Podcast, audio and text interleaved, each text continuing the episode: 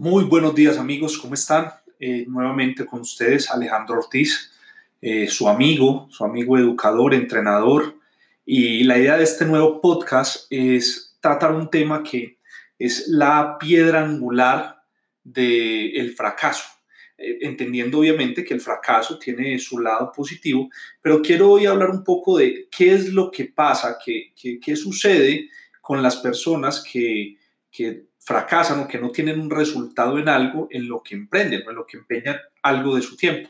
Entonces, eh, les voy a leer una frase que encontré en un libro que me estoy leyendo en este momento, que me tiene súper impactado y he venido trabajando mucho en eso. La frase dice, las víctimas adoran el ocio, los vencedores adoran la educación.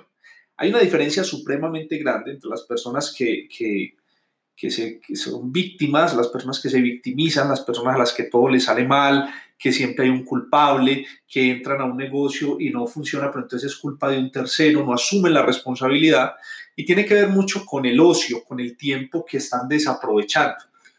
Juan Diego Gómez, que es uno de los grandes gurús financieros al que sigo hace muchos años y persona a la que admiro bastante, él dice que la pobreza es la suma de horas mal utilizadas y esa frase creo que yo la he venido trabajando hace ya gran cantidad de tiempo y es ahí donde quiero hacer mucho énfasis.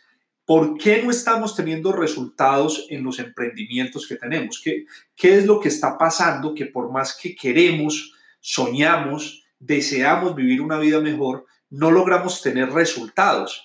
Y la respuesta es una muy sencilla. ¿Qué estás haciendo con tu tiempo? Si ustedes analizan a conciencia, por ejemplo, eh, si alguien te pregunta, esto es muy común cuando le pregunta a la gente, bueno, ¿y cómo va? No, bien, muy ocupado a las carreras, pero a la hora de la verdad, ¿qué tan productivo está haciendo con el tiempo? O sea, no se trata de mantenernos ocupados, se trata de productividad, se trata de tiempo en función de la producción. Entonces ahí viene un primer análisis que tenemos que hacer. ¿Qué estamos haciendo con el tiempo? Un día tiene muchas horas, hay que tratar de dormir las horas justas para descansar, pero cuando tengamos los ojos abiertos, ¿qué estamos haciendo para ir en función de esas cosas que deseamos y soñamos? Porque las personas que logran resultados tienen varias características. Las he ido identificando a lo largo de todos estos años de estudiar el éxito y el fracaso.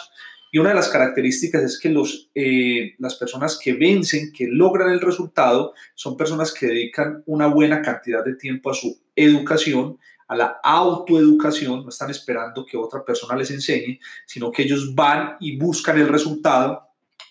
Y esto es algo, una característica muy puntual de los vencedores, de las personas que tienen los resultados. Se educan, leen, escuchan audios, ven videos, van a conferencias, asisten a seminarios, compran boletas para ir a talleres, es decir, todo lo que sume en su transformación mental hacia tener una vida de lujo, lo van a hacer. Es una característica importante. Eh, hay una estadística que da horror decirla y es que Colombia, por ejemplo, es un país que tiene una tasa de lectura del 2%. Y en ese 2% están incluidas las personas que leen eh, periódicos amarillistas, eh, revistas sobre noticias de todo tipo. Entonces, no, necesariamente estamos hablando que ese 2% son personas que se están entrenando para, para el éxito y para tener resultados, sino que tenemos una tasa de lectura demasiado baja. Entonces, ¿qué, qué está pasando? Eso redunda inmediatamente en los resultados económicos y financieros que tenemos como país. Entonces es supremamente importante entender este concepto. Los, eh, las personas que vencen, los vencedores, adoran la educación, mientras que las víctimas están apegadas al ocio perdemos mucho tiempo, muchachos. Tenemos que poner mucho cuidado en el tiempo ocioso. A veces nos quedamos tirados en la cama viendo el Facebook durante horas. Y yo sé que esto suena ridículo decirlo, pero hagan un examen de conciencia. ¿Cuántas veces estamos aplastados en un mueble frente al televisor viendo Netflix horas y horas y horas sin parar, viendo series? Cuántas veces eh, simplemente nos ponemos a ver Instagram y pasamos horas pegados de un teléfono celular, o sea, cuánto tiempo estamos desperdiciando en vez de estar en función de ese propósito, de ese objetivo que tenemos en la vida. Entonces, si tu decisión fue ser un gran profesional en el área de la medicina, ¿cuánto tiempo estás dedicando a educarte y a transformarte para ser un excelente médico? Si tu propósito fue eh, formarte para ser un excelente abogado, ¿Qué estás haciendo todos los días para ir mejorando y ser un excelente abogado? Si vas a ser un empresario, ¿Qué estás haciendo todos los días en términos de educación, de entrenamiento, de formación, de capacitación para ser un empresario diferente a tantos intentos de empresarios que hay por ahí? Si vas a ser un, conferencista, como es mi caso, ¿cómo te estás educando todos los días para entregarle valor a las personas, para que cuando las personas te escuchen, realmente te quieran seguir, te hagan caso, sientan que con lo que tú dices les estás transformando la vida? Pero muchas veces muchas veces, en muchos casos, y fue mi experiencia durante mucho tiempo, pasamos demasiadas horas haciendo cosas que no nos llevaban al objetivo y fue tiempo que perdimos lastimosamente, que nunca volverá. Ese tiempo que pasamos haciendo cosas no relevantes en función de nuestro propósito son horas perdidas, 100% perdidas, porque no vamos a tener la oportunidad de salvar ese tiempo. Hay, hay una frase que leí hace muchos años en una cartelera en una oficina que decía, el mejor momento para sembrar un árbol fue hace 20 años. El segundo mejor momento es hoy. Y, lo que quiere decir esa frase, que sé que igual la entendieron, pero pues la voy a explicar, es que si hubieras sembrado ese árbol hace 20 años, pues hoy estuvieras cosechando frutos de ese árbol. Pero como no lo hiciste, la vida te está ofreciendo una segunda oportunidad y es que siempre es ese árbol hoy para que en los próximos años puedas cosechar los frutos de ese árbol pronto hemos dejado de hacer cosas en los años atrás y hoy estamos viendo los resultados de lo que dejamos de hacer en un pasado, pero hoy podemos tomar la determinación de empezar a crear un nuevo futuro.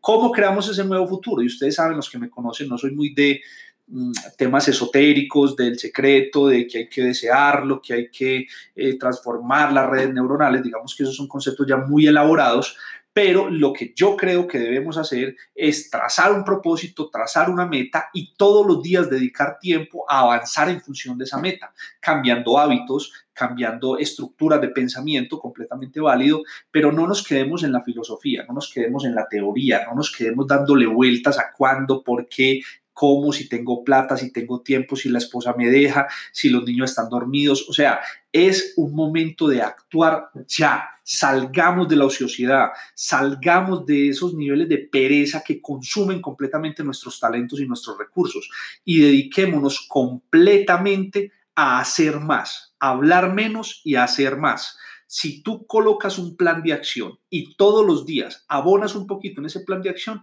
ten la plena seguridad que al lapso de uno o dos años los resultados van a ser completamente diferentes.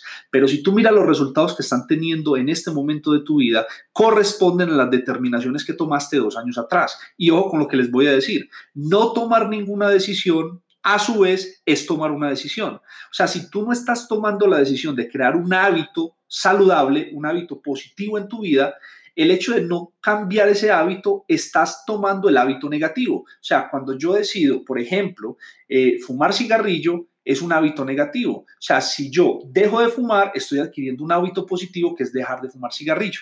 Un ejemplo, si dejo el licor, es un hábito positivo. Si tomo el licor, estoy tomando la decisión de dañar mi salud. Entonces, ojo con eso, es muy importante entender que es un tema de pequeñas cosas todos los días. Les recomiendo mucho un libro que leí hace algún tiempo, ahora que lo recuerdo me provoca volverlo a leer, se llama La ligera ventaja y es un libro que permite entender que los pequeños cambios todos los días van creando un elefante, van creando un movimiento gigantesco. Entonces, los invito a que reflexionen en eso, no dejen de entrenarse, no dejen de capacitarse, lean buenos libros, no se pierdan cada vez que tengan la oportunidad de ver un video, de ir a un entrenamiento y todo con el objetivo de que le agreguen valor a su propósito de vida. Bien, feliz día para todos, feliz fin de semana disfruten con sus familias, aprovechen los fines de semana para estar en familia, con sus parejas, salgan a comer, salgan a caminar, disfruten todas las personas que tienen a su alrededor en vida, porque es muy triste cuando vemos los cementerios llenos de gente llevando flores a una tumba, cuando ya no hay nadie que la reciba con cariño. Listo.